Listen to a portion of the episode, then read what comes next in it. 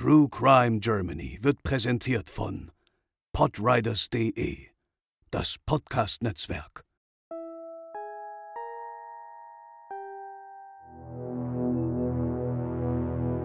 Um seinen Namen ranken sich zahlreiche Mythen und Legenden. Als berüchtigter Seeräuber ging er in die Geschichte ein. Doch wer war der Mann eigentlich, von dem es neben den Denkmälern, Reliefs und Brunnen auch Bier- und Festspiele gibt? Heute bei True Crime Germany Klaus Störtebecker.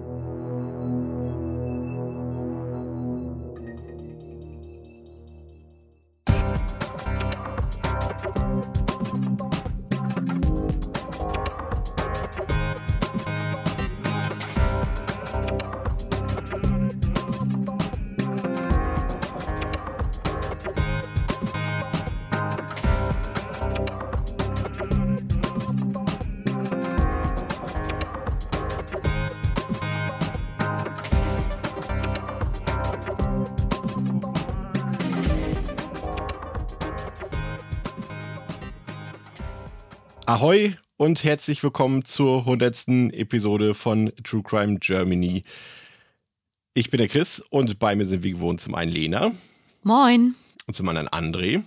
Moin. Und das ist jetzt äh, nach all den Jahren unsere äh, Jubiläumsfolge, die 100. Folge. Mensch, hat ja doch eine Weile gedauert. Ähm, hätten wir schon immer das Tempo bei gehabt, das wir aktuell bei haben, dann wären wir da wahrscheinlich schon ein bisschen früher drauf gekommen. Aber ja, 100 Episoden wie fühlt sich das an? Das ist eigentlich eine spannende Frage, weil äh, der Podcast ja schon sehr, das kann man ja so äh, frei raus sagen, auch schon ein bisschen äh, inkohärent ist, äh, was die Besetzung angeht.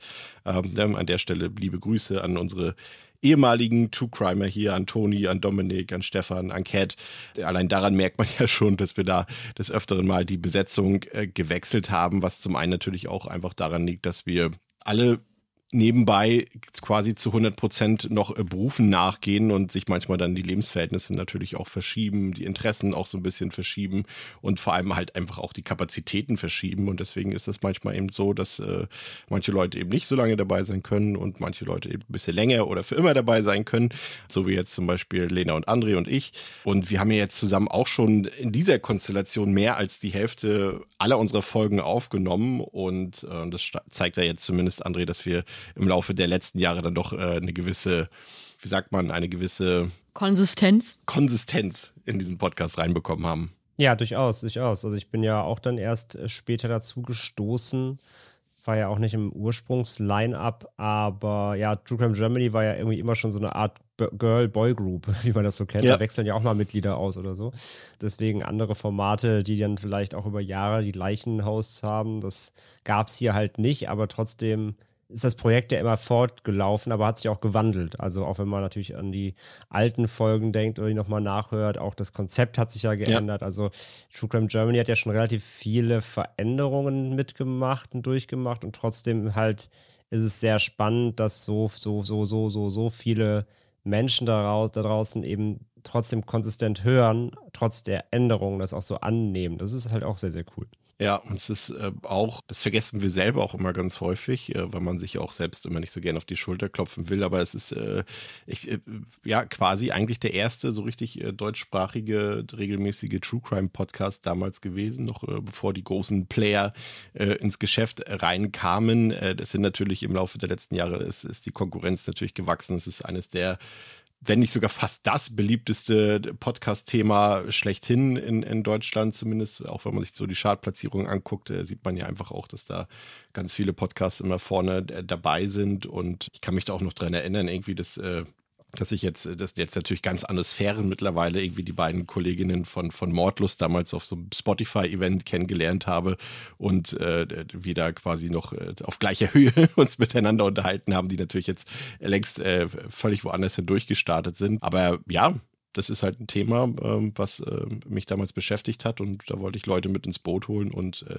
wie gesagt, die Leidenschaft ist äh, nach wie vor da für dieses Thema und wie du schon sagst, André, wir haben natürlich konzeptionell viel verändert und da sind natürlich auch im Laufe der Jahre viele Zuhörende dazugekommen, die sagen, ja, ich mag das, was sie jetzt macht, lieber als das, was sie früher gemacht hat und umgekehrt sind natürlich auch Leute auch verständlicherweise ausgestiegen. Wir haben früher natürlich viel freier gesprochen, in dem Sinne, dass wir nicht nicht, je, nicht alle Fakten vielleicht so vorbereitet haben und so detailliert vorbereitet haben wie heute und, und haben eine andere Produktionsqualität dazu gewonnen. Also die Folgen klingen besser. Es gibt ja immer noch, wenn man sich so, so, so Bewertungen durchguckt, es gibt immer noch Leute, die irgendwie mit der, mit der ersten Episode anfangen, die wir ja zwischendurch mal neu gemacht haben. Aber so die ersten 10, 20, 25 Episoden, die klingen halt auch nicht besonders gut. Aber wir denken, es hören immer noch viele Leute und wir wollen die natürlich auch nicht löschen, weil es gehört letztendlich auch zur Historie dieses Podcasts dazu. Aber wir haben eben zum Beispiel Lena aufgehört damit speku zu spekulieren im Podcast, weil das irgendwie ja aus unserer Sicht einfach das Thema ist zu emotional, es hängen zu viele Schicksale dran, es hängen zu viele Menschenleben dran, ähm, die es alle zu respektieren gilt. Und da ist es einfach, das haben wir halt auch im Laufe der Jahre festgestellt, einfach ja, irgendwie nicht so eine gute Idee, finde ich, da über irgendwelche Verbrechen zu spekulieren, wer könnte der Täter oder die Täterin sein, was könnte da passiert sein, sondern dass wir uns da wirklich darauf verständigt haben, dass wir hier wirklich auf die Fakten uns berufen wollen, dass wir die Fakten auch gegenprüfen, dass wir auch nicht äh, Sachen, die vielleicht irgendwo drinstehen, übernehmen, sondern auch wirklich überprüfen, ob das auch in mehreren Quellen vorhanden ist. Und für uns ist das jetzt einfach der Anspruch, den wir an uns selbst haben und fahren aus unserer Sicht damit gut. Wir fühlen uns wohl dabei und das ist ja auch nicht unwichtig bei so einer der Podcast-Produktion. Ja, ich denke auch. Wir sind sehr nüchtern in der Ausarbeitung, was aber auch, glaube ich, uns allen, als wir dann zu dritt zusammengekommen sind, wo wir einfach einen Konsens hatten von Anfang an, so dieses, wir sind immer emotional, wenn wir diese Fälle aufbereiten. Wir haben immer eine ganz, also wir haben natürlich eine klare Meinung zu gewissen Themen, aber uns war wichtig, dass wir das objektiv an die Zuhörenden tragen, an euch und dass ihr einfach diesen Fall so neutral wie möglich betrachten könnt. Und dass wir einfach persönliche Meinungen da rausnehmen, weil das sind auch Schicksale, wie du das eben schon gesagt hast. Da sind Menschenleben, da sind immer noch Angehörige, die vielleicht heute noch leben. Und dann finde ich das auch irgendwie ein bisschen despektierlich, wenn da drei Menschen sitzen, die einen Podcast machen und sich dann da irgendwie drüber ausmehren. Deswegen finde ja. ich, haben wir einen echt guten Weg für uns gefunden. Und die, die heute immer noch zuhören, die stimmen uns da ja auch zu. Und deswegen hört ihr uns ja wahrscheinlich auch. Und ich finde, wir haben einfach ein paar gute Sachen etabliert, an denen wir auch festhalten, egal wie viel Kritik da auch kommt. Jedes Mal, bei jeder Episode immer das Gleiche. Ja, aber ich glaube, wir machen das sehr gut. Ja, und das sind, wir sind eben keine äh, Kriminologen, wir sind keine Polizisten eben. oder keine ja. Gerichtsmediziner und unsere persönliche Meinung, die wäre einfach gar nicht fundiert zu einem Fall, weil wir gar nicht den wissenschaftlichen Background dazu haben. Wir sind ja auch keine Juristen oder dergleichen.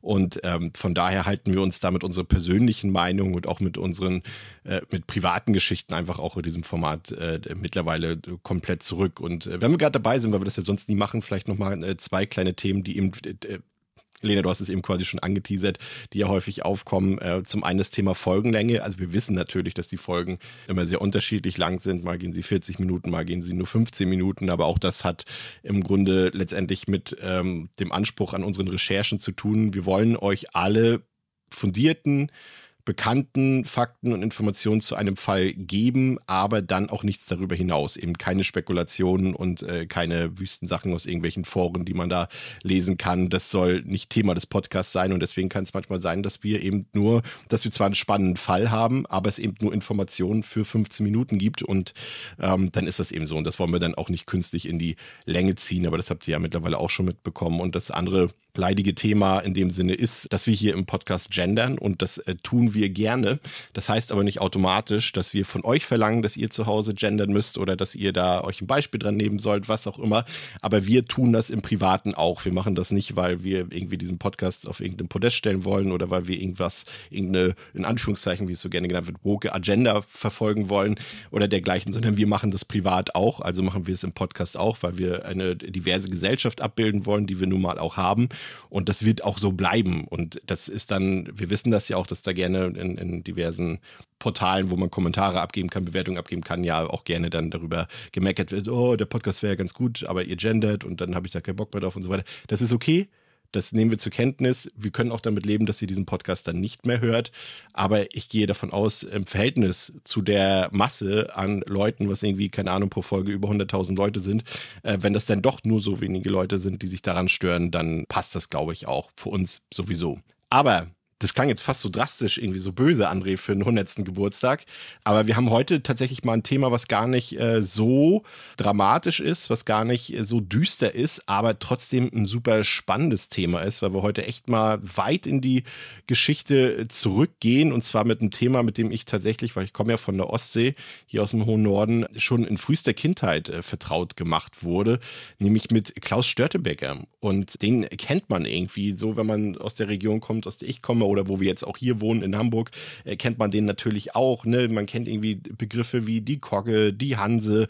Man weiß, dass das ein, ein, ein, Seeräuber war. Und man kennt vielleicht auch, auch Dinge, die wir schon in der Einleitung angesprochen haben. Es gibt zum Beispiel ein Bier zu ihm. Es gibt auf der Insel Rügen gibt's die bekannten Störtebeker Festspiele, auf denen sicherlich auch viele von unseren Zuhörenden schon mal waren. Das ist ein Begriff auf jeden Fall. Und dem wollen wir heute mal diese Folge widmen. Und zwar mal ein bisschen entspannter als äh, vielleicht sonst, mit etwas weniger Mord und Totschlag, hoffe ich zumindest mal.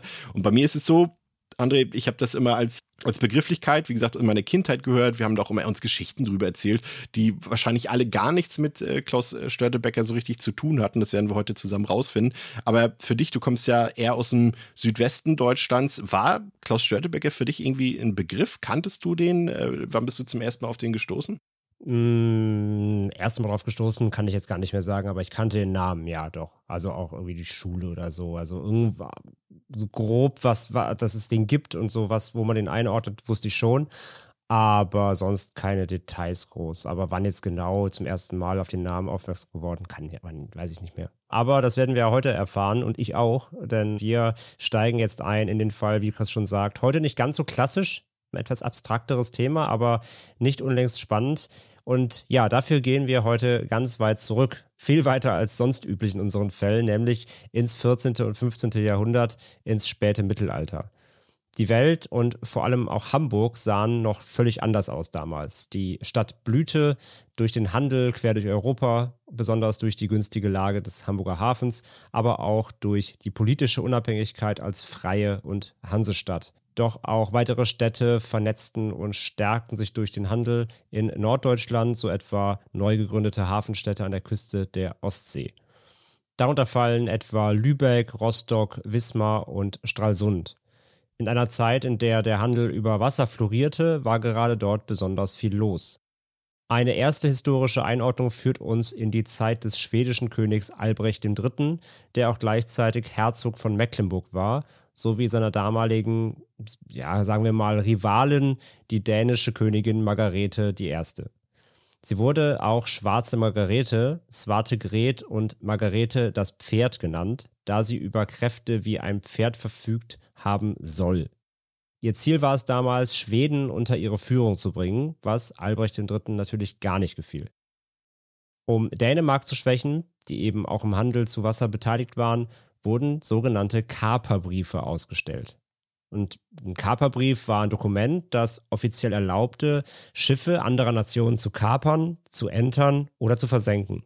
Es handelte sich quasi um einen Auftrag und legitimierte Piraterie, sogenannte Edelpiraten und Kaperfahrern, ihr Werk zu vollziehen, ohne dafür rechtliche Konsequenzen fürchten zu müssen. Denn ihnen wurde der Schutz in den Häfen der Nation gewährleistet, die die Kaperbriefe ausgestellt hat. Im Gegenzug zu dieser Erlaubnis musste ein Teil der Beute in den Häfen der ausstellenden Nation zur Verfügung gestellt werden. Dieser Teil wurde Prise genannt und der Anteil, der an die Crew ging, war der Prisenanteil. Und so setzte Albrecht III. darauf, dass seine Kaperfahrer und Edelpiraten der dänischen Flotte die Beute abnahmen und sie in seinen Hafenstädten an der Ostsee in Rostock und Wismar zu Geld machten. Die Bevölkerung konnte preisgünstig bei ihnen einkaufen. Übrigens war es in allen anderen Hansestädten verboten, Handel mit den Freibeutern zu machen. Dort sah man sich mit einer Gefängnisstrafe konfrontiert, wenn man den Bürgerinnen und Bürgern die Beute anbot. Und dann im Winter 1393 und 1394 ließ Margarete von Dänemark das von Mecklenburgern besetzte Stockholm belagern. Ihr Plan war es, die Stadt aushungern zu lassen und so zur Kapitulation und schließlich zur Übergabe zu zwingen. Doch auch hier machten ihr die Freibeuter das Leben schwer. Denn selbst durch die stark vereiste Ostsee schafften sie es, diesen Belagerungsring zu zerbrechen und die Stadt mit Lebensmitteln zu versorgen. Bis heute gilt dies als eine der größten Aktionen der sogenannten Vitalienbrüder. Und vielleicht hat es bei manchen von euch beim letzten Begriff schon kurz Klick gemacht, warum wir erst etwas historisch eingestiegen sind und nicht direkt mit der Person Klaus Störtebecker. Denn ein besonders bekanntes Mitglied dieser Vitalienbrüder war tatsächlich Klaus Störtebecker. Bevor wir aber zu ihm kommen, erörtern wir noch etwas die Geschichte der damaligen Zeit, um zu verstehen, in welcher Welt der berühmte Pirat, über den wir heute sprechen, eigentlich lebte. Jetzt gehen wir für einen kurzen Moment nach Gotland. Die Insel gehörte damals zu Dänemark und nachdem Margarete versucht hatte, sich Stockholm zu eigen zu machen und an der Aktion der Freibeuter scheiterte, beschloss Albrecht von Pekatel, ein mecklenburgischer Hauptmann, zusammen mit den Vitalienbrüdern Gotland für seinen Herzog der Stadt Visby einzunehmen. Auf Gotland sollten die Brüder dann auch ihren Stützpunkt errichten, von dem aus sie in den kommenden Jahren nicht nur dänische Koggen kaperten, sondern auch Koggen der Hanse und des Deutschen Ordens. Im Jahr 1397 kontrollierten die Piraten alle Schifffahrtswege auf der Ostsee und legten damit den Handel quasi vollständig lahm. Das ärgerte natürlich die Hanse, sodass sie statt ihrer sonst üblichen Fredekocken, einer Friedenskogge, nun zu härteren Geschützen auffuhren. Zusammen mit dem Deutschen Orden trommelten sie 4000 Mann auf 84 Schiffen zusammen, segelten nach Gotland und vertrieben die Piraten aus ihrem Stützpunkt. Damit war die Ostsee wieder frei für den Handel. Die Kaperbriefe der Vitalienbrüder waren damit wertlos und sie hatten ihr legales Einkommen quasi verloren. Und wo fährt man hin, wenn die Ostsee gerade nicht mehr für Raubzüge zur Verfügung steht? Richtig, in die Nordsee. Genau dahin verschlug es auch die Vitalienbrüder.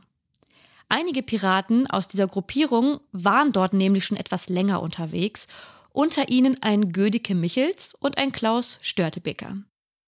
Und hier ging das Business eigentlich genauso weiter wie bisher. Die ostfriesischen Häuptlinge standen im Clinch mit ein paar ihrer Nachbarn und so wurden die Piraten der Vitalienbrüder beauftragt, die jeweiligen Interessen durchzusetzen. Statt Kaufmännern oder Herzogen in der Ostsee waren es jetzt eben Häuptlinge der Nordsee, die die Aufträge gaben. Doch auch der ein oder andere Graf wurde auf sie aufmerksam und schon hatten sie Kaperbriefe von Graf Konrad II. von Oldenburg und Graf Albrecht von Holland, Herr von Friesland und Herzog von Bayern-Straubing an Bord. Ostfriesland galt als neuer Absatzmarkt und vor allem die Elb- und Wesermündung bei Bremen und Hamburg waren ein äußerst attraktives Ziel für Raubüberfälle auf dem Wasser. Die Beute auf der Nordsee wurde zu gleichen Teilen unter die Mannschaft gegeben. Aus diesem Prinzip ergab sich die niederdeutsche Bezeichnung der Vitalienbrüder, die Likedela. Likedela steht für gleiche Teile. Das Prinzip der Aufteilung war zur damaligen Zeit äußerst ungewöhnlich, zumal Piraten der Ostsee, die damals oft aus verarmten Adeligen bestanden, die Aufteilung eher mager hielten für die Crew und die Anführerinnen und Anführer selbst das meiste für sich einsteckten. Und gerade auch durch diese faire Aufteilung waren die Likedela oder Vitalienbrüder bei vielen in aller Munde. Das Motto Gottes Freund und aller Welt Feind setzten sie sich selbst. Dieses ist übrigens auch auf Störtebekers Statue in Hamburg zu lesen. Aber dazu später mehr. Ja, und bevor wir gleich zu den wichtigsten Einzelpersonen dieser Episode kommen, kurz noch ein kleiner Abriss zu drei Begrifflichkeiten, die eben ganz nebenbei gefallen sind, von denen ich ja vorhin auch schon berichtet hatte. Das waren so die Sachen, die wir schon aus der Kindheit kannten: Koggen, Deutsche Orden und natürlich die Hanse. Und fangen wir mal mit dem Deutschen Orden an. Vollständig hieß dieser Orden der Brüder vom Deutschen Hospital St. Mariens in Jerusalem. Der Deutsche Orden wurde um 1190 während des dritten Kreuzzugs im Heiligen Land gegründet. Sein Ziel bestand darin, Kranken, Verwundeten und Bedürftigen zu helfen. Und seit 1198 erfolgte die Erhebung zu einem geistlichen Ritterorden. Neben den karitativen Aufgaben traten nur noch militärische. Passend dazu arbeitete die Hanse mit ihnen zusammen um die Piraten aus Gotland zu vertreiben. Der Begriff Hansa bedeutet Gruppe oder Schar und fasst damit eigentlich auch gut zusammen, worum es sich bei der Hanse handelte. Im Mittelalter schlossen sich Kaufleute zu einer Reisegesellschaft zusammen, um sich vor Piraterie und anderen Überfällen zu schützen. Diesen Gesellschaften gehörten hauptsächlich norddeutsche Kaufleute an, deren Ziel es war, die Sicherheit der Überfahrt und die Vertretung gemeinsamer wirtschaftlicher Interessen besonders im Ausland zu sichern. Koggen, die ihre Begrifflichkeit unter anderem aus dem französischen Coq für Schiff erhielten, waren mehr als 200 Jahre lang das wichtigste Transportmittel der Hanse und auch das beliebteste Kaperschiff der Piraten. Die Bordwände waren hoch, der Rumpf breit und flach, um möglichst viel Ladung transportieren zu können. Das Deck war geschlossen, um die Fracht zu schützen, und was eine Kogge transportieren konnte, wurde in der Maßeinheit Last angegeben. Eine Last, das waren etwa 1,9 Tonnen und bekam seine Berechnung von der maximalen Anzahl an Roggen, die von vier Pferden gezogen werden konnten. Am Ende des 14. Jahrhunderts konnten Koggen etwa 100 Lasten tragen bei einem Ladevolumen von 400 Kubikmetern. Je nach Schiff 70 bis 200 Tonnen Tragfähigkeit. Von einem weiteren berühmten Schiffstypen, den Schniggen, erzählen wir euch dann später. Denn jetzt soll es endlich um den Mann gehen, dem wir unsere Jubiläumsepisode widmen, Lena, der Klaus Störtebeker. Ja, und da geht es eigentlich schon los mit den Mythen, denn woher er genau kam, ist tatsächlich umstritten. Viele Geschichten drehen sich darum, dass er ein verarmter Edelmann aus Pferden an der Aller war. Dort steht heute übrigens ein Störtebeker Brunnen. Andere sagten wiederum, er wäre der Sohn eines ostfriesischen Häuptlings oder wurde er doch eher als Leibeigener auf Rügen geboren?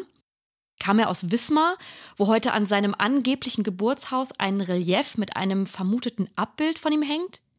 Vielleicht stimmt auch gar nichts davon und er kam als Findelkind an die Nordseeküste geschwemmt. Doch einem Hinweis könnte man folgen.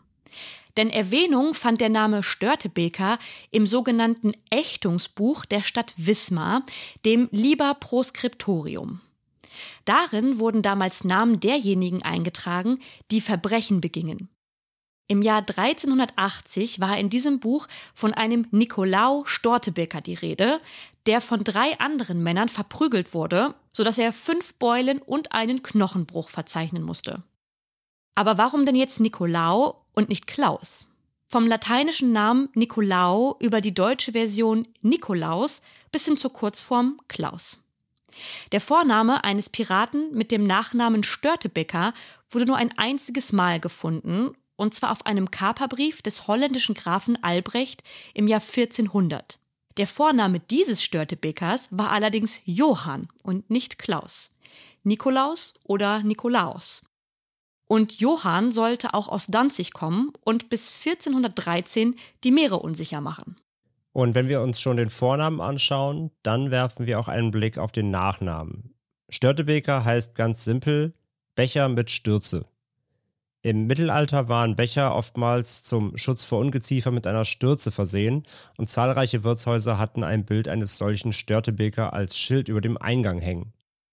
Daraus ableitend war es nicht unwahrscheinlich, dass Klaus Störtebeker aus einer Gastwirtfamilie stammte. Da die Engländer damals sehr gut Buch über ihre Schädigungen führten, konnte insgesamt 14 Mal der Name Störtebeker mit Überfällen in Verbindung gebracht werden. Und wer jetzt gerade während des Hörens Klaus Störtebeker googelt, wird vermutlich auf drei spezielle Bilder stoßen. Eines ist die Radierung eines Mannes mit Goldkette, dickem Wams, mittellangen Haaren und Bart. Die Mütze erinnert an eine Baskenmütze. Der Blick selbstbewusst auf den Horizont gerichtet, an den BetrachterInnen vorbei, die Hände in die Hüften gestemmt, wo noch ein Schwert hängt. Das ist Kunz von der Rosen, Unterhalter und Berater von Kaiser Maximilian I., der fälschlicherweise irgendwann als Klaus Störtebeker ausgegeben wurde. Ein weiteres prominentes Holzstichbild zeigt einen Mann, der wie von der Rosen aussieht und von einem Schiff steigt, offensichtlich als Gefangener. Und ein drittes Bild zeigt die Rekonstruktion eines Gesichts auf Grundlage eines Schädelfundes. Dazu aber später mehr. Wie genau Störtebeker aussah, ist also ebenfalls umstritten. Ins öffentliche Bewusstsein trat Störtebeker vermutlich nach der Vertreibung der Vitalienbrüder von Gotland, als er Kapitän der Likedela war. Neben ihm finden auch andere Piraten ihren Weg in die Geschichte. Unter anderem den vorhin schon mal kurz erwähnten Gödeke Michels. Sein vollständiger Name war Gottfried Michaelsen und er war Hauptmann der Vitalienbrüder und später Likedela. Erwähnt wurde er ebenso wie Störtebeker im Jahr 1394 in einem Schriftstück. Damals sollten die beiden gemeinsam ein Schiff aus Elbing überfallen haben und später machten sie die Elbmündung unsicher. Ein weiteres Mitglied der Likedela war Magister Wigbold. Er soll aus einem Adelshaus gestammt, eine Zeit lang im Kloster gelebt und nach seinem Rauswurf aus diesem in Oxford studiert haben. Und selbst wenn er wohl keinen Abschluss in den Studien der sieben freien Künste erhielt, war ihm der Titel Magister sehr wichtig. Sie alle fanden auf dem Grasbrook in Hamburg ihr Ende. Doch bevor das geschah, machten sie der Hanse mit ihren Koggen das Leben schwer. So fuhren zum Beispiel Kaufleute in Flottenverbänden, da die zunehmende Gefahr von Piratenübergriffen zu hoch war, um gänzlich allein aufzubrechen. Das hatte allerdings den Nachteil, dass sich Abfahrten zeitlich stark verzögern konnten. Immerhin musste man ja erstmal ja, auf Mitfahrende warten und auch die Abfertigung in den Zielhäfen wurde dadurch deutlich zäher, denn die Entladekapazitäten waren für solche Verbände eigentlich nicht gegeben. Für manche war diese Empfehlung der Hanse der Anlass, lieber das Risiko einzugehen und allein zu segeln, um den Vorteil eines zeitigeren Handels zu erhalten. Übrigens waren die Kaufleute damals lange Zeit auch die Schiffer ihrer Kocken, sprich ein Kaufmann oder eine Kauffrau musste die Reise selbst antreten, um die Waren zu verkaufen. Im Laufe des 14. Jahrhunderts wandelte sich jedoch diese Prozedur, denn die Schrift wurde in den Handelsverkehr eingeführt. Jetzt konnten Gehilfen der Kaufleute mit Vollmachten reisen, um Geschäftsabschlüsse zu tätigen. Und es war auch leichter, die Fracht auf mehrere Schiffe zu verteilen und so im Falle eines Angriffs oder Unglücks gleich die gesamte Ware zu verlieren. Bevor es diese schriftlichen Verträge gab, wurden die Warenposten übrigens in ein Kerbholz geritzt. Ein Beispiel. Pro Ballentuch eine Kerbe ins Holz. Das Holz wurde dann längst gespalten und jede Partei bekam eine Hälfte. Wenn am Ende des Handels die beiden Hälften nicht mehr zusammenpassen, also manipuliert wurden, sprach man davon, etwas auf dem Kerbholz zu haben, also Schulden zu besitzen oder eine Lieferung noch nicht erbracht zu haben. Das kennt ihr vielleicht das Sprichwort. Die Sache ist geritzt, war damals der Handschlag für das Handelsgeschäft. So viel erstmal zur sicheren Reise der Kaufleute damals. Denn ihr Wohlergehen war wichtig, unter anderem auch deswegen, weil sie die Gefahren ihres eigenen Berufs mitzahlten. Um die Kämpfe mit den Piraten finanzieren zu können, erhoben die Hansestädte den sogenannten Pfundzoll. Diese Steuer bezog sich nicht auf das Gewicht, auch wenn Pfund das jetzt nahegelegt hätte, sondern den Warenwert. Und da es während der Hansezeit noch keine reinen Kriegsschiffe gab, wurden größere Handelsschiffe mit Waffen und Söldnern ausgestattet für die Mission Befriedung der See. Die Schiffe, die kampftauglich waren, nannte man dann auch Fredekoggen, also Friedenskoggen die mit schätzungsweise 50 bis 70 Söldnern, in Einzelfällen sogar mehr, bemannt wurden. In einer Geschichte aus dem Jahr 1391 wird sich erzählt, dass die hanseatischen Koggen siegreich gegen einige Piraten der Vitalienbrüder waren und diese nach ihrer Gefangennahme in leere Fässer sperrten. Denn auf dem Schiff war weder genug Platz noch genug Möglichkeit, die Gefangenen einzusperren oder festzuhalten. Aber genügend Fässer fanden sich für die mutmaßlich 100 Piraten. In Fässer gestopft mit dem Kopf nach draußen schauend, trafen sie einige Zeit später im Hafen von Stralsund ein, wurden dort an die andige Stelle aufgestapelt und einen Tag später geköpft. Um dem Problem der Piraterie neben den mit Söldnern bemannten Schiffen endlich mehr Einhalt zu gebieten, setzte die Hanse schlussendlich auf Kopfgeld und Piratenjäger. Kaiser Karl IV. hatte der Stadt Hamburg im Jahr 1355 schon das Privileg erteilt, Seeraub eigenmächtig und gnadenlos zu verfolgen.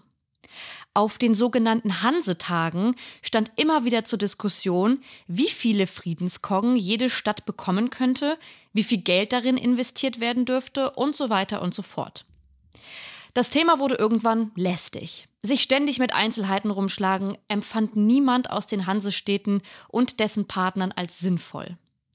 Und so kamen 1385 und 1399 zwei Männer ins Spiel, die für den Wendepunkt in der heutigen Geschichte sorgen sollten. Wulfhard Wulflamm und Simon von Utrecht. Letzterer sollte für Klaus Störtebeker und die anderen besonders gefährlich werden. Wulf Wulflamm war der älteste Sohn des Stralsunder Bürgermeisters Bertram Wulflamm. Er wurde 1385 in den Rat gewählt und unterzeichnete einen Vertrag, indem er sich verpflichtete, eine komplette Schifffahrtssaison auf der Ostsee zu verweilen und dort gezielt gegen Piraten zu kämpfen. Dafür erhielt er 5000 sundische Mark, eine große Kogge, eine Handvoll Schniggen und Schuten sowie 100 Krieger mit Waffen und Munition. Schniggen sind schnelle und sehr flach auf dem Wasser liegende Segelboote, die bis zu 30 Meter lang sein können. Schuten hingegen sind antriebslose Schiffe, damals aus Holz, die für den Transport von Gütern eingesetzt wurden. Von den verfügbaren 5000 Mark musste Wulf für alle Kosten aufkommen. Also Söldner bezahlen, Verpflegung organisieren, eventuell Gefangene von den Piraten abkaufen, Schäden an den Booten und Schiffen reparieren etc. Dafür durfte er Beute, die nicht als Eigentum eines bestimmten Kaufmannes oder einer Kauffrau erkennbar waren, selbst behalten und gegebenenfalls am Markt veräußern. Seine Unternehmungen endeten jedoch ohne erkennbaren Erfolg. Er kehrte in die Politik zurück und wurde 1397 Bürgermeister von Stralsund. Er unterstützte unter anderem Margarete von Dänemark gegen Albrecht von Schweden, die wir beide am Anfang der Folge schon kurz behandelt haben. Simon van Utrecht kam, wie es die meisten von euch sicher schon aufgrund des Namens vermuten, aus Holland, genauer gesagt Haarlem. 1399 kam er nach Hamburg und für ihn gab es, wie Wulf Wulflam auch, vorrangig nur einen Auftrag. Klaus Störtebeker und den Likedeler endlich das Handwerk legen. Von Simon von Utrecht erwartete man damals schon ein großes Maß an Führungspersönlichkeit und herausragende Kampferfahrung auf See. Er besaß Geld, viel Geld. Das kaiserliche Privileg erlaubte ja, wie gesagt, die Seeräuber gnadenlos zu jagen und ebenfalls auch direkt kurzen Prozess mit ihnen zu machen. Sie durften also an Ort und Stelle hingerichtet werden. Das sparte Transportkosten, die Verpflegung und auch gerichtliche Prozesse auf dem Festland.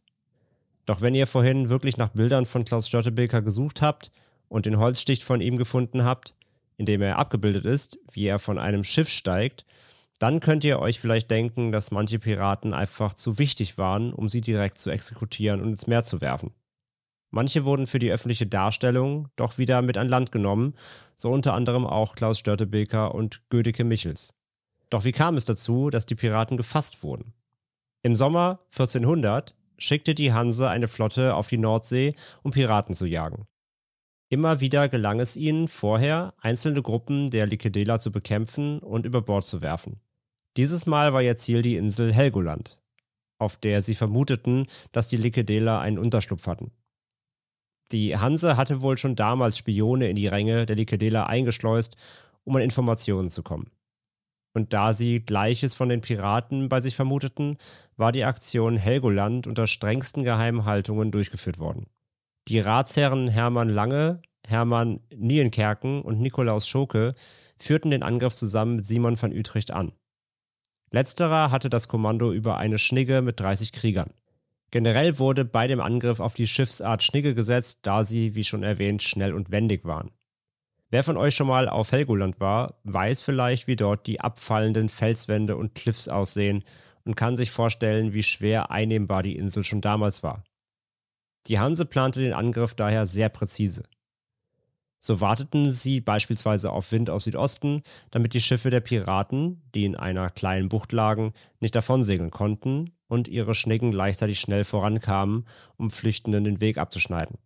Wie genau sich der Kampf zugetragen haben muss, ist nicht übermittelt. Doch am Ende ging die Hanse als Sieger hervor, denn insgesamt 40 Likedeler wurden getötet und ganze 73 gefangen genommen. Unter ihnen Henning Wichmann und Klaus Störtebeker.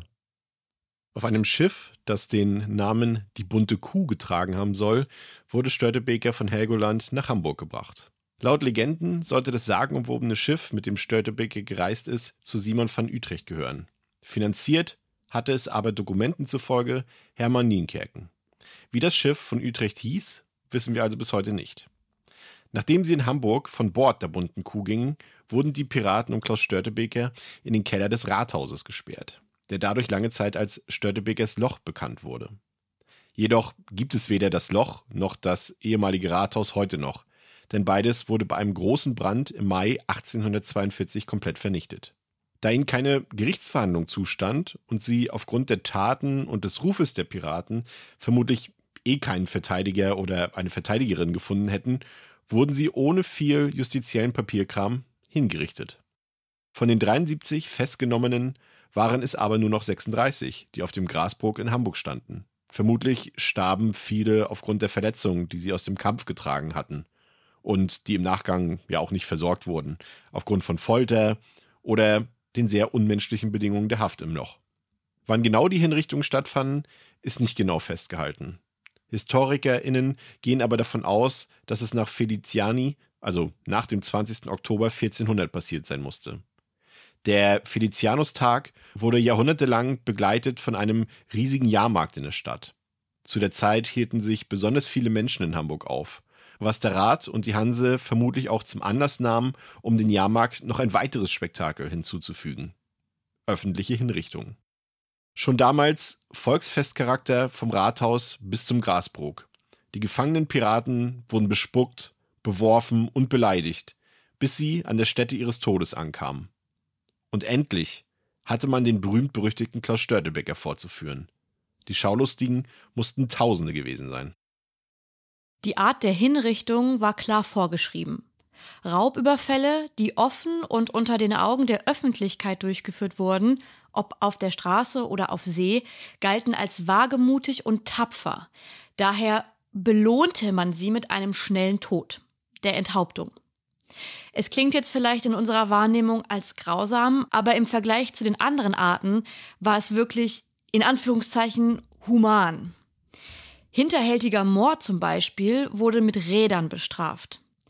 Dabei wurde ein Wagenrad auf die Glieder des Opfers fallen gelassen, sodass Stück für Stück der Körper brach. Der tödliche Gnadenstoß war das Herabfallen des Rades auf das Brustbein oder die Halswirbelsäule. Bei besonders schlimmer Tat wurde das Opfer mit den gebrochenen Gliedern noch in das Rad geflochten und so dem Tode überlassen, der mal schneller und mal langsamer, also sprich auch erst Tage danach eintrat. Die Enthauptung ging im Vergleich schnell und wenn der Henker geübt war, auch schmerzlos. Apropos Henker. Dieser hieß de Buxtehude, was vermuten lässt, dass er aus Buxtehude stammte und extra dafür anreiste oder er aber aus Buxtehude nach Hamburg gezogen war. Er soll damals einen exzellenten Ruf gehabt haben, Enthauptungen einwandfrei durchführen zu können. Denn wer über 30 Mal das Richtschwert schwingt, der muss genaues Augenmaß, eine ausgefeilte Technik und vor allem eine unfassbare Körperkraft besitzen. Schaffte es ein Henker damals nicht, mit dem ersten Hieb den Kopf vom Körper zu schlagen, war er den Spottrufen der Bevölkerung ausgesetzt. Trotz der professionellen Arbeit von de Buxtehude muss die gesamte Hinrichtung der Likedela an dem Tag ein wirkliches Blutbad gewesen sein. Als die Hinrichtungen vollbracht waren, wurde das libysche Recht, welches das Verfahren der Toten klärte, durchgesetzt. Dieses sah vor, Zitat, man solle ihnen die Köpfe abhauen und auf den Stock nageln. Der Stock war ein Pfahl, der auf einem querliegenden Gestell aus Holz aufgestellt war, oftmals mehrere Pfähle nebeneinander, um die Piratenschädel aufgereiht zur Schau stellen zu können. Laut einigen Quellen war vorgesehen, dass die Schädel auf dem Grasbrook ausgestellt werden sollten, dort wo viele Schiffe die Stadt passierten und so ein Exempel statuiert wurde für diejenigen, die sich gegen die Hanse stellen sollten. Warum die Schädel aufgespießt wurden, hatte vielleicht auch einen abergläubischen Grund. Schon damals galt der Kopf als Sitz der Seele.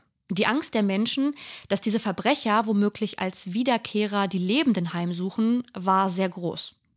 Man wollte so verhindern, dass sie nach ihrem Tod Unheil anrichteten und sogar noch Lebende zu Taten anstacheln könnten. Im späten Mittelalter war es aber auch üblich, die Körper der Schwerverbrecher nach dem Tode zu verstümmeln, um die Schändlichkeiten ihrer Tat damit noch weiter zu unterstreichen. Aus den Köpfen der Menschen ist Klaus Störtebeker jedoch nie verschwunden, auch wenn er wohl niemals als Wiederkehrer unter den Lebenden verweilte. All das fand auf dem Grasbrook statt, Heute findet ihr an dem Ort unter anderem die Hamburger Elbphilharmonie und die Speicherstadt sowie die Kehrwiederspitze. Damals war es eine grüne Weidefläche für die Tiere. Erst Mitte des 18. Jahrhunderts entstanden Hafenbecken, Werften und 1883 dann die Speicherstadt im nördlichen Teil der Grasbruckinsel. Diese Bauarbeiten sorgten immer wieder dafür, dass abgeschlagene Köpfe und Gebeine gefunden wurden, da der Marschboden der Konservierung sehr zuträglich war. Und so fand man im Oktober 1878 einen Totenschädel, der heute als Störtebeker Schädel bekannt ist. Seit 1922 wird er im Museum für Hamburgische Geschichte am Holstenwall präsentiert. Die meisten der gefundenen Schädel wiesen ein Loch in der Schädeldecke auf, was auf die Nagelung hinwies. Daher ging man schon damals, 1878, davon aus, dass dies die Köpfe ehemaliger Piraten sein mussten. Man konnte natürlich nicht nachweisen, dass der gefundene und gut erhaltene Schädel der von Klaus Störtebeker war. Was aber nahegelegt hat, dass er einer wichtigen Person gehört haben musste, war der Zustand, in dem der Schädel gefunden wurde. Denn bei der Nagelung kam es meistens vor, dass der Schädel gespalten wurde oder zerbarst. Die Gesichtszüge waren nicht mehr zu rekonstruieren. Der Störtebeker Schädel jedoch war in einem Stück. Um das zu erzielen, musste der Scharfrichter besonders vorgehen. So wurde das Schädeldach vorher nämlich mit einem Messer oder Kurzschwert für den Nagel vorbereitet und Kerben eingeschlagen. Schließlich wurde dem Knochen ein ca. 2 bis 3 cm großes Stück entfernt, damit der Eisennagel durchpasste, ohne den Schädel zu bersten.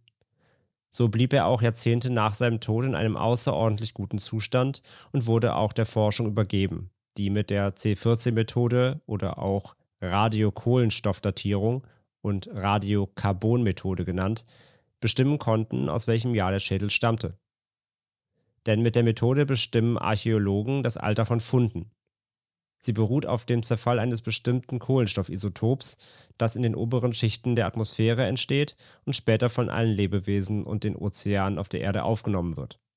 Laut Untersuchungen der Universität Oxford wies der gefundene Schädel tatsächlich eine Liegezeit seit 1400 bzw. 1401 auf.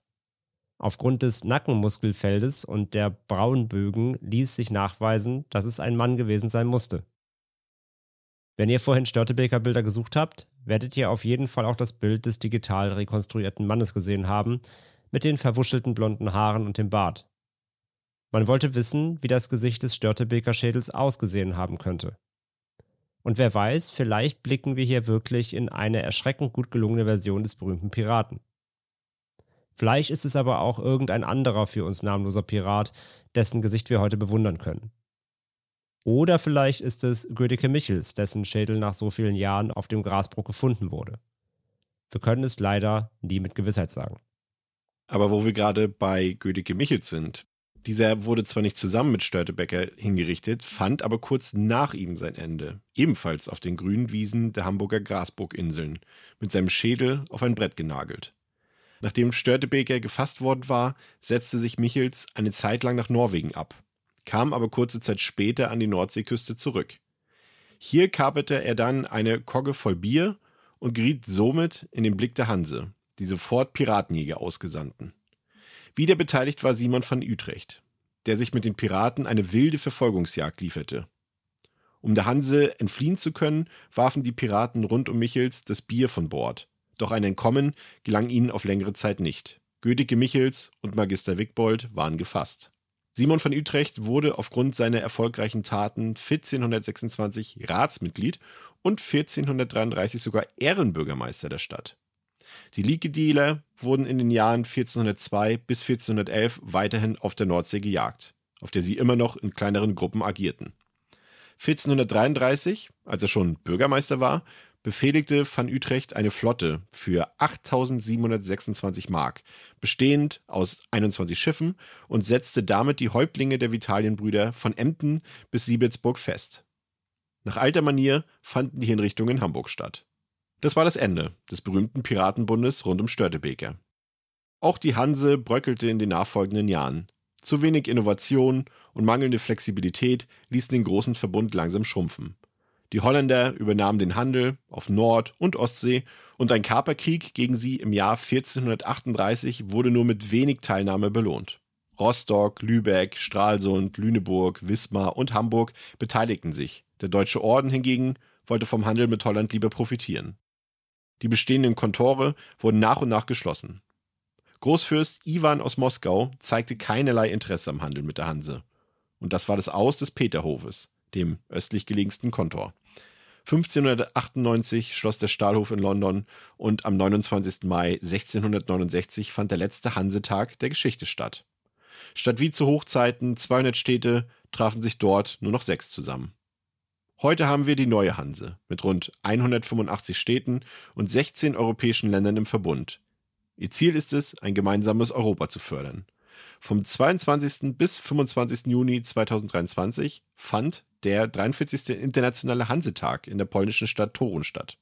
Das Motto des Hansetages lautete Im Orbit der Städte. Der Mythos Störtebeker ist nie aus den Köpfen verschwunden.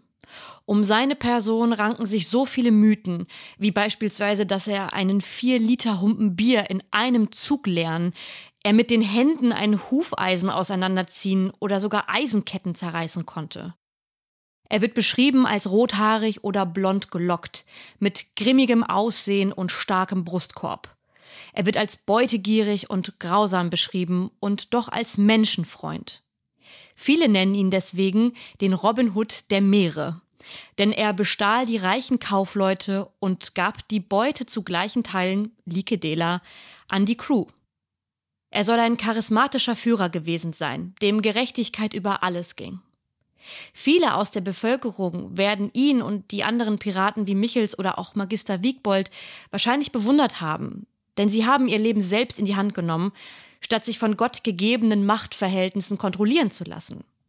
Zwischen 1347 und 1353, also bevor Stötebecker die Ost- und Nordsee unsicher machte, geschah in Europa ein historisches Ereignis, nämlich die Pest.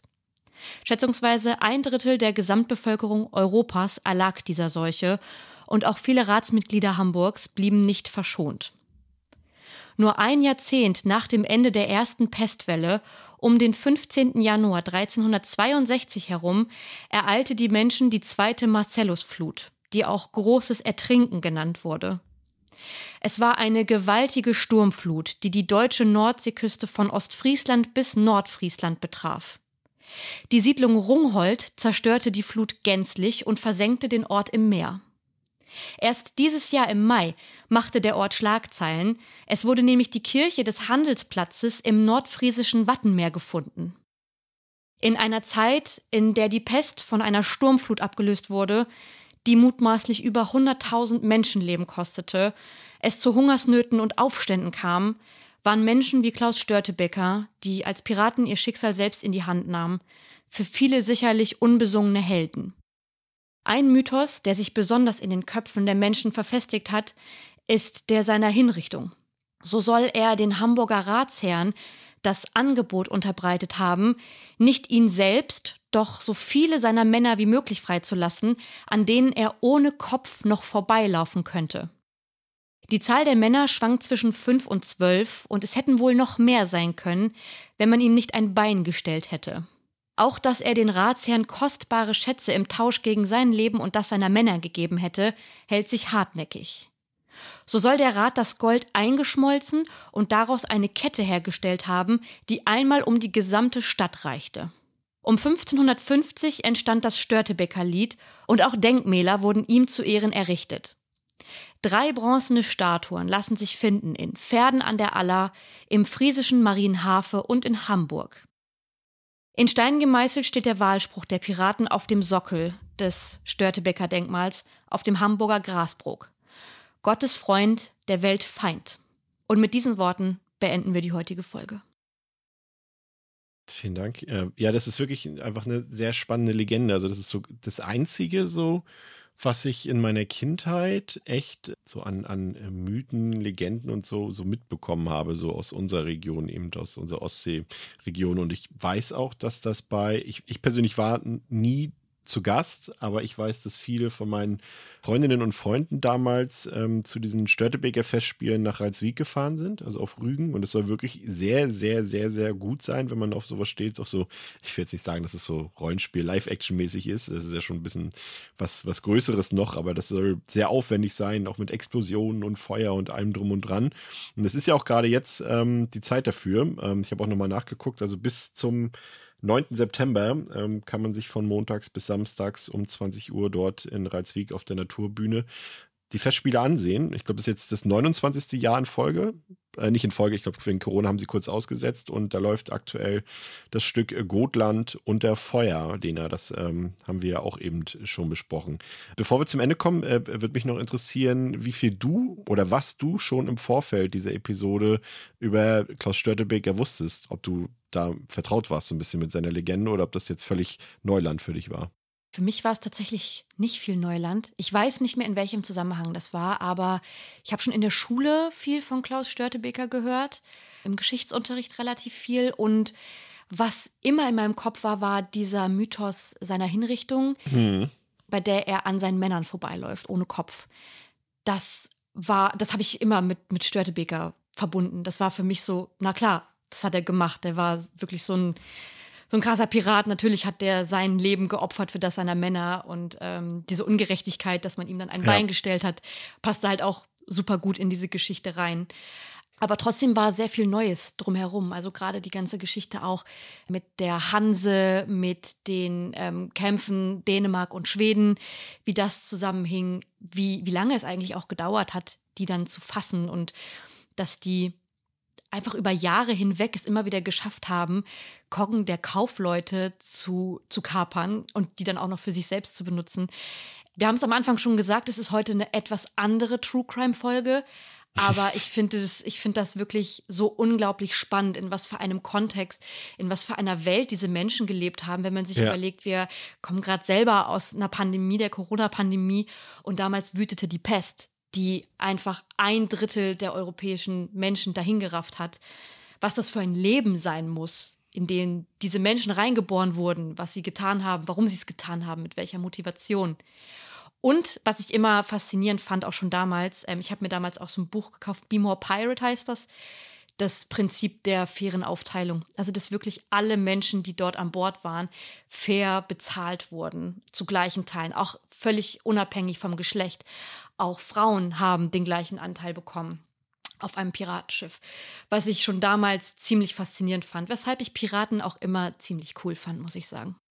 Ja, mir war auch das immer äh, bekannt, dieses äh, Robin Hood der Nordsee. Äh, das äh, war damals auch immer sehr geläufig äh, bei uns, als wir das mal behandelt haben oder so drüber gesprochen und gelesen haben. Auf jeden Fall, ähm, ja, sehr spannend und wir hoffen, ähm, dass ihr eine gute Zeit ähm, hattet mit unserer Episode heute und dass ihr auch ein bisschen historisches Wissen mitnehmen konntet. Man kann, wie gesagt, wir haben es vorhin auch schon gesagt, Museum für Hamburgische Geschichte äh, kann man zum Beispiel auch ein paar Sachen dazu sehen. Falls ihr da Interesse drauf habt, hat ja auch fast jeden Tag auf und kostet, glaube ich, auch nur 5 Euro Eintritt, kann man sich angucken angucken oder eben in der Speicherstadt die Statue, die wir auch nochmal fotografiert haben und euch auf Instagram im Zuge dieser Folge zur Schau gestellt haben. Und bevor wir jetzt wirklich zum Finale dieser Episode kommen, André, hast du mir gerade zugezwinkert und äh, mir quasi damit mitgeteilt, dass du schon mal warst bei den Störtebeker-Festspielen in Ralswiek. Wie kam es denn dazu? Mhm. Wurde mal eingeladen dahin tatsächlich und äh, habe mal die Fahrt auf mich genommen, ist ja nicht so weit. Und habe mir die mal angeguckt. War tatsächlich ganz unterhaltsam. Auf jeden Fall sehr, sehr aufwendig. Ja. ist eine riesen Freilichtbühne und echt Dutzende Darsteller und Darstellerinnen und ähm, ja, war auf jeden Fall ganz cool. Ja, definitiv. Daher kann, also daher kann ich die Geschichte dann auch jetzt letztendlich schon so ein bisschen, ja. also da wurde es ja so nachgestellt. Dauert natürlich jetzt nicht keine acht Stunden so, aber auch natürlich, auch natürlich im, Zeitraffer, aber äh, nee, ist schon aufwendig, auch mit Pause und so. Also dauert schon so, ich glaube, zwei, zweieinhalb Stunden oder so. Also ist schon wirklich ein, ein Aufwand und wie du schon gesagt hast, mit Explosionen das und Stunts. So ein bisschen, glaube ich, wie diese Karl-May-Festspiele auch ein bisschen, ne? Ja, so. ja, die Richtung, ja. genau, genau, genau. Aber ist wirklich groß halt. Ist wirklich, ist, ist ein großes Areal, bestimmt über, keine Ahnung, wie viele Leute da reinpassen. Das ist halt eine Freilichtbühne, ja. aber 2000 Sitze oder keine Ahnung, weiß ich nicht genau. Aber ist schon groß. Ähm, ja, aber auf jeden Fall unterhaltsam. Also kann man, kann man empfehlen, wenn man da Interesse hat.